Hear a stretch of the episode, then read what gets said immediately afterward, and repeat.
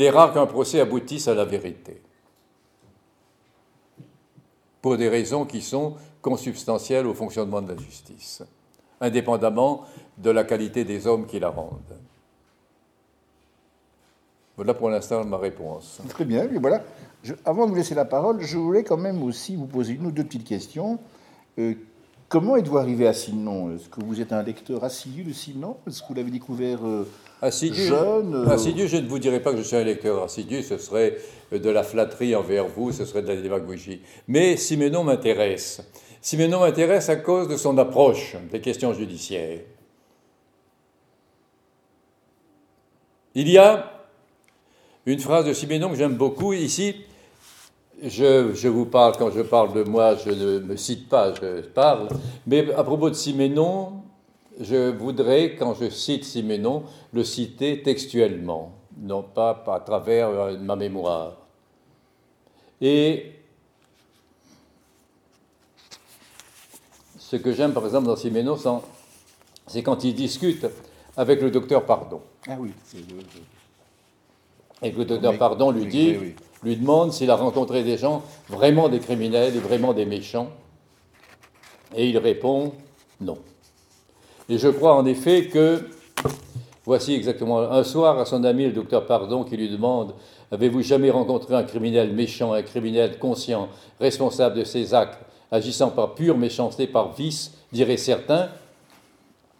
Maigret répond et par malheur, si par malheur j'avais été obligé de devenir magistrat, commença-t-il d'une voix hésitante, ou si j'étais désigné comme juré dans un procès d'assises, je me demande, non, je suis certain que je ne prendrai pas sur moi de juger un homme. Et le docteur Pardon lui demande quel que soit le crime. Et Simenon répond, ce n'est pas le crime qui compte, c'est ce qui se passe ou ce qui s'est passé chez celui qui l'a commis. Donc, c'est une phrase qui, à mon avis, me marque beaucoup dans les procès, et dans les procès, c'est ce qu'on n'atteint jamais. La, réflexion de Siménon ici, pourtant, rejoint un enseignement séculaire de notre culture. Hippocrate disait Ce n'est pas la maladie que je soigne, c'est le malade. Et avocat et le juge devraient se dire, l'avocat en tout cas, dit Ce n'est pas le crime que je défends, c'est l'homme accusé de l'avoir commis. Et de même, le magistrat devrait se dire, ce n'est pas le crime que je condamne, c'est l'homme accusé de l'avoir commis. Mais comment juger? Il faut connaître l'homme, qui a commis le crime. Il faut comprendre. Or, les procès ne sont pas faits pour comprendre. Les procès ont fait vite. Et là-dessus, il y a des passages de Siménon qui sont très nets.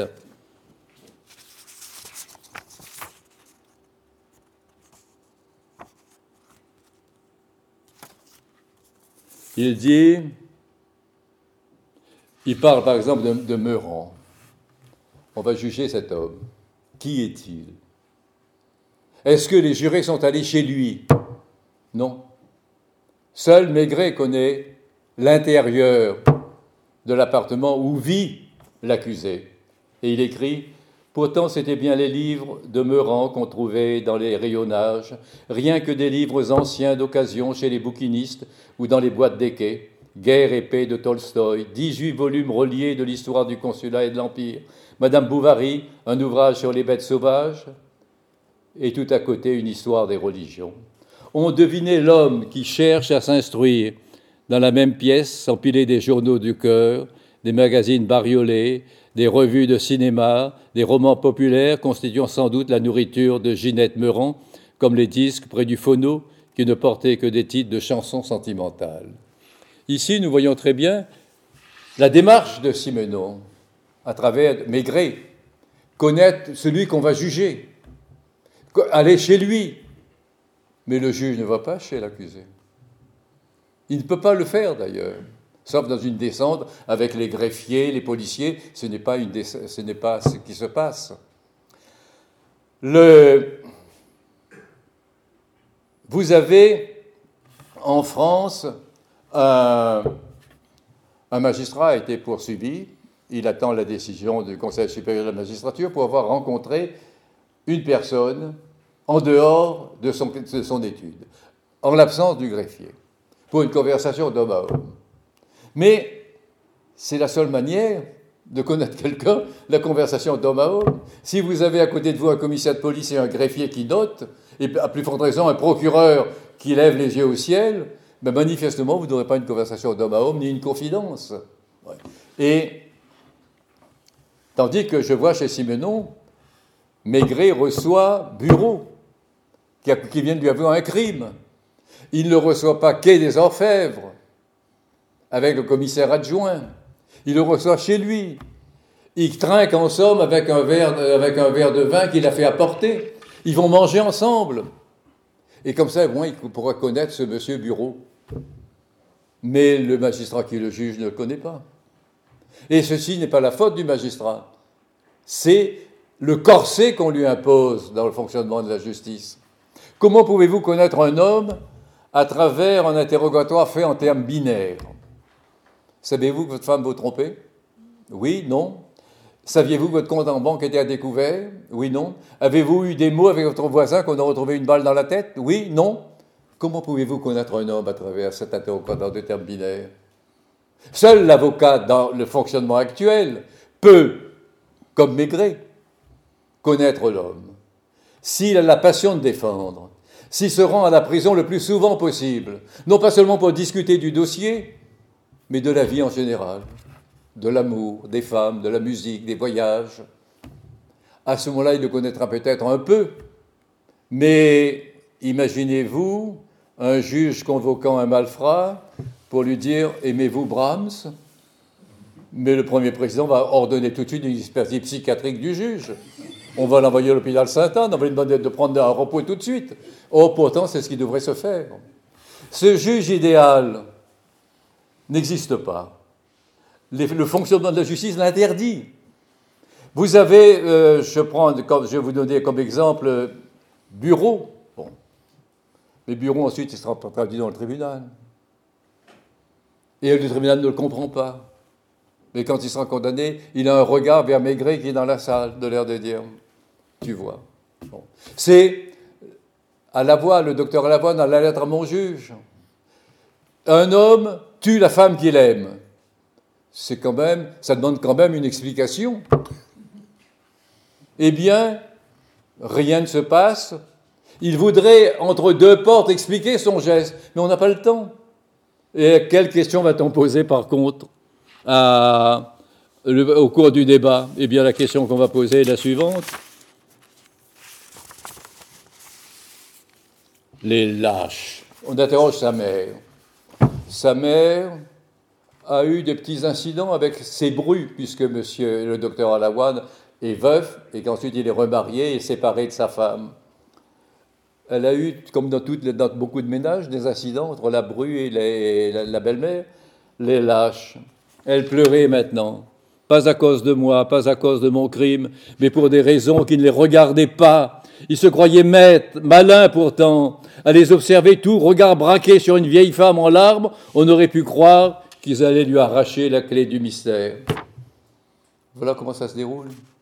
Vous avez en France en 1933 une jeune fille qui avait 19 ans, Violette Nausière, empoisonne son père et sa mère. On réussit à sauver la mère in extremis, le père meurt. On arrête Violette Nausière. Et on lui pose la question, mais pourquoi? Elle répond Mon père abusé de moi. C'est manifestement c'est l'argument central du procès. Mais c'est un l'inceste à cette époque faisait peur. Ce n'est pas l'inceste qui était un crime, c'est d'évoquer l'inceste qui était un crime contre la famille. Alors vous avez un témoin, un jeune étudiant, qui arrive et qui dit Je vais dire la vérité sur, le père de Violette. Le procureur lui dit qui vous a donné la parole à vous? Il dit, mais j'ai juré de dire la vérité, et toute la vérité, je la dirai. Mais ici, c'est moi qui commande, monsieur. Et qu'est-ce que vous faites dans la vie? Danseur mondain, sans doute? Et le jeune homme répond, étudiant en droit. Et le procureur lui dit, eh bien, je ne vous en fais pas mes compliments. Et j'espère que vos professeurs vous auront à l'œil. Et le témoin lui dit, mais mon père est magistrat. alors là, ça suffit, lui dit le procureur, sortez, vous déshonorez votre père.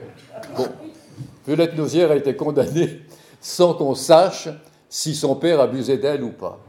Pourtant, elle évoquait un recueil de dessins ou scènes qui lui faisait voir avant de passer à l'acte, et on a retrouvé ce recueil. Il prétendait qu'il s'essuyait après l'acte avec un torchon qu'il cachait derrière un radiateur. On a retrouvé le torchon, et sur le torchon des traces de sperme. Mais on n'a pas voulu en tenir compte, elle était condamnée. Alors elle apparaît au terme du procès, un personnage évanescent. Pour la presse de droite, pour M. Brasillac par exemple, elle apparaît comme une traînée qui fournissait les faux étudiants du quartier latin en vérole et en monnaie. Les surréalistes vont publier à Bruxelles un recueil à, sa gloire, avec des poèmes d'Éluard, d'Aragon, de Breton, un dessin de Dali. Elle devient la petite sœur de Rimbaud, elle devient la petite sœur de Maldoror. Qui est-elle? Est-elle la sœur de Rimbaud? Est-elle une traînée? On ne sait pas. Elle est condamnée à mort dans ces conditions.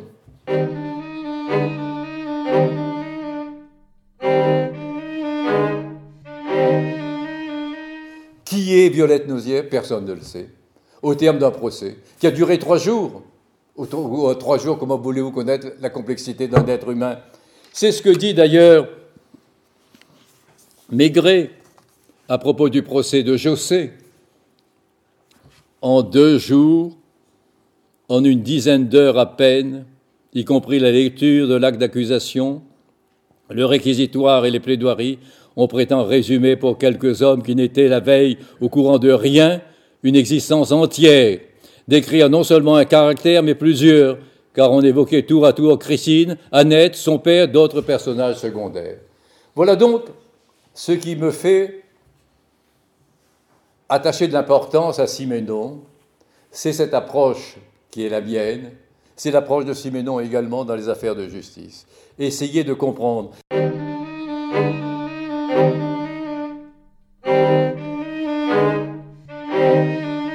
Défendre le crime, le justifier, ça c'est l'affaire des politiques. Il y a 50 ans, j'étais avocat stagiaire. Je défendais des jeunes filles qui s'étaient fait avorter. C'était des procès d'une très grande tristesse. La plupart du temps, c'était des étudiantes qui finissaient par se considérer comme des criminels après qu'un procureur à la voix de Stentor leur eut crié Vous avez détruit une vie humaine issue de votre chair. Humilié d'avoir à s'asseoir sur ce qu'elles appelaient le banc d'infamie, à côté de celle qu'on appelait aussi la faiseuse d'ange. Affolé à l'idée que dans la salle, un journaliste indiscret, puis rendant compte du procès, citait leur nom. Aujourd'hui, j'imagine mon ancienne cliente, devenue mère de famille à son tour, penchée à sa fenêtre, regardant sa fille adolescente se rendre à la pharmacie avec l'ordonnance d'un médecin qui ne risque plus rien, sa fille qui depuis quelques semaines l'inquiétait par son comportement et pour sa santé. Aujourd'hui, celui qui risque la prison, c'est l'énergumène qui rentrerait dans une clinique pour empêcher ce qu'il prétend appeler toujours un avortement. Est-ce que la loi lui impose d'appeler désormais une interruption volontaire de grossesse remboursée par la sécurité sociale? Ça, pénaliser les choses ou ne pas les pénaliser, c'est l'affaire des politiques. L'avocat, lui, est là pour défendre la jeune fille, la jeune étudiante qui s'est fait avorter.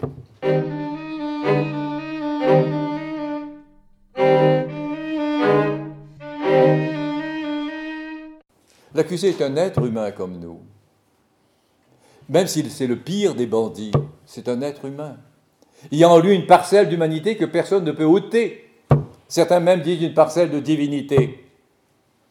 Et ceci est une tradition de notre civilisation. Rappelez-vous le regard qu'échangeaient Jésus et le bon larron sur la croix et la conversation qu'ils ont eue auparavant. Le larron à Jésus, pense à moi quand tu seras dans ton royaume. Et Jésus, plus libéral qu'un juge de l'application des peines, lui répond, ce soir, tu seras auprès de moi au paradis. Pensez au vers de François Villon, la balade des pendus. Les pendus sont des malfrats qu'on a pendus, mais les pendus parlent. Frères humains qui après nous vivez, n'ayez contre nous les cœurs endurcis, car si de nous pauvres pitié avez, Dieu en aura plutôt de vous merci. J'avais un ami repris de justice et poète, ce n'est pas inconciliable. Il s'appelait Jean Genet. Il a exprimé d'une manière parfaite ce sentiment, ce besoin d'humanité du condamné, et spécialement du condamné à mort. Oh viens, mon beau soleil, oh viens, ma nuit d'Espagne, arrive dans mes yeux qui seront morts demain, arrive, ouvre ma porte, apporte-moi ta main, mène-moi loin d'ici, battre notre campagne. Il y a près d'un siècle, trois quarts de siècle, à Londres, un écrivain anglais connu, d'origine irlandaise, Oscar Wilde, était condamné à 50 travaux forcés. Et savez-vous pourquoi? Pour homosexualité. Voyez comme le temps change, comme les lois changent, comme la morale change. Aujourd'hui, Oscar Wilde vivrait, il serait la vedette d'une joyeuse gay pride dans les rues de Londres. À l'époque, c'était 5 ans de travaux forcés. Il purge donc sa peine à la prison de Reading. Et puis un jour, les gardiens lui disent Demain, on va te transférer à Londres pour la journée pour assister à la saisie de tes biens. Et Oscar Wilde a peur, car il sait qu'il y aura toujours des justiciers pour l'insulter. Et effectivement, quand il arrive devant sa maison, il y a dix, dix énergumènes qui l'insultent. Comme il s'agit d'un homosexuel, vous pouvez deviner la qualité des injures qu'il reçoit. Mais tout d'un coup, il voit parmi la foule un homme plus grand que les autres qui s'incline et se découvre. Et Oscar Wilde écrit Il saluait mon malheur. Et ce fut, dans cette journée de tristesse, un rayon de soleil. Eh bien, nous, avocats, nous devons être cela. Un homme qui salue le malheur de son client qu'il défend, mais qui salue ce malheur. Parce qu'en face de nous, nous avons un frère humain. Et nous devons faire comme euh, Porphyre, le juge dont je vous parlais, sonder l'abîme du cœur humain, afin que cet abîme nous parle à son tour, nous interroge à son tour. Alors nous finirons par ressembler à ce serpent de la légende amazonienne le serpent couvert de regards, un serpent dont on dit qu'il porte sur ses écailles les yeux de tous ceux qu'il a dévorés.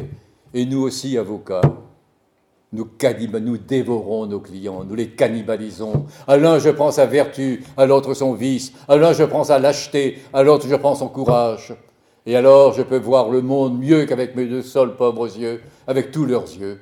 Un monde beaucoup plus complexe qu'on ne dit, un monde de double et de miroir, où ma vie se confond, avec celle de tous les hommes. Nous devons les défendre tous. Combien de fois j'ai entendu dire À vous, un résistant, défendre un ancien, nazi Eh bien, bravo Et je réponds Ben oui, j'accepte le bravo. C'est conforme à une tradition du barreau français. Sous la Révolution, Chauveau-Lagarde, royaliste, a défendu Danton. Il n'a pas défendu les massacres de septembre, il a défendu le citoyen Danton. Mais quand il a eu l'honneur de défendre la reine, il a fait d'une manière tellement passionnée qu'à la fin de sa plaidoirie, il a été arrêté. Maître Berrier, légitimiste après Waterloo, défend le maréchal Ney, défend Cambronne. Et Berrier écrit J'ai défendu non pas l'Empire, mais ceux qui lui étaient restés fidèles. Et j'espère n'avoir pas trahi leur confiance. Il n'a pas trahi leur confiance. Sous Louis-Philippe, il a été arrêté et jeté en prison pour complicité présumée avec la duchesse de Berry. Sous l'occupation, Maître Isorni, anticommuniste, a défendu avec courage des communistes devant les sections spéciales créées par Vichy à la demande des Allemands. Alberno, résistant, a défendu Pierre Laval. C'est là notre tradition et c'est une tradition à laquelle nous devons être fiers de rester fidèles. Alors, de même, Gobillot, en, cas, hein, euh, en cas de malheur. Il a une jeune maîtresse qu'il aime, avec qui il a décidé de faire refaire sa vie. Eh bien, cette jeune maîtresse est assassinée par un ancien amant qu'elle a eu. Mais un ancien amant qui n'est pas un pitbull, c'est le fils d'un immigré italien qui travaille la nuit chez Citroën ou Renault pour faire des études de droit le jour. cette fille lui rend visite il, la supplie de rester auprès de lui. Elle refuse. Alors il la tue. Et que fait maître Gobillot, avocat connu Eh bien, voici ce que dit, euh, dit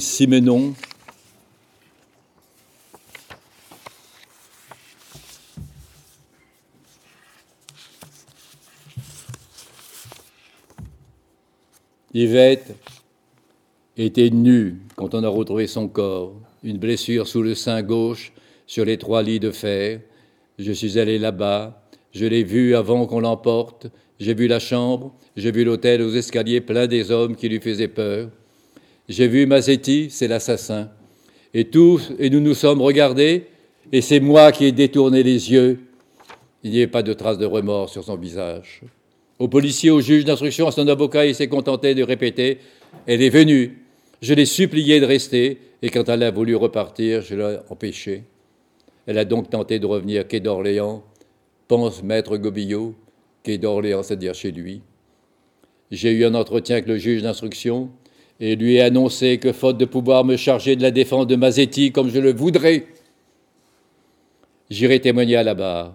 Cela l'a surpris. Vous savez, la grandeur d'âme surprend toujours. Mais voilà cet avocat qui est un avocat mondain connu, qui accepte, qui désire faire ce qu'il peut pour défendre l'homme qui a tué la femme qu'il aimait et qui était enceinte de lui. Voici donc les, ce qui peut me rapprocher un avocat passionné de Maigret, c'est tout cela. Tout cet enseignement que je vous dis, toutes ces expériences que j'ai eues, mais je les retrouve dans Maigret. Et ici, et tout cela devient chez Maigret, cette expérience devient des livres, des livres qui sont des chefs-d'œuvre. Et ici, nous voyons comment une affaire pénale peut aboutir à une œuvre de beauté.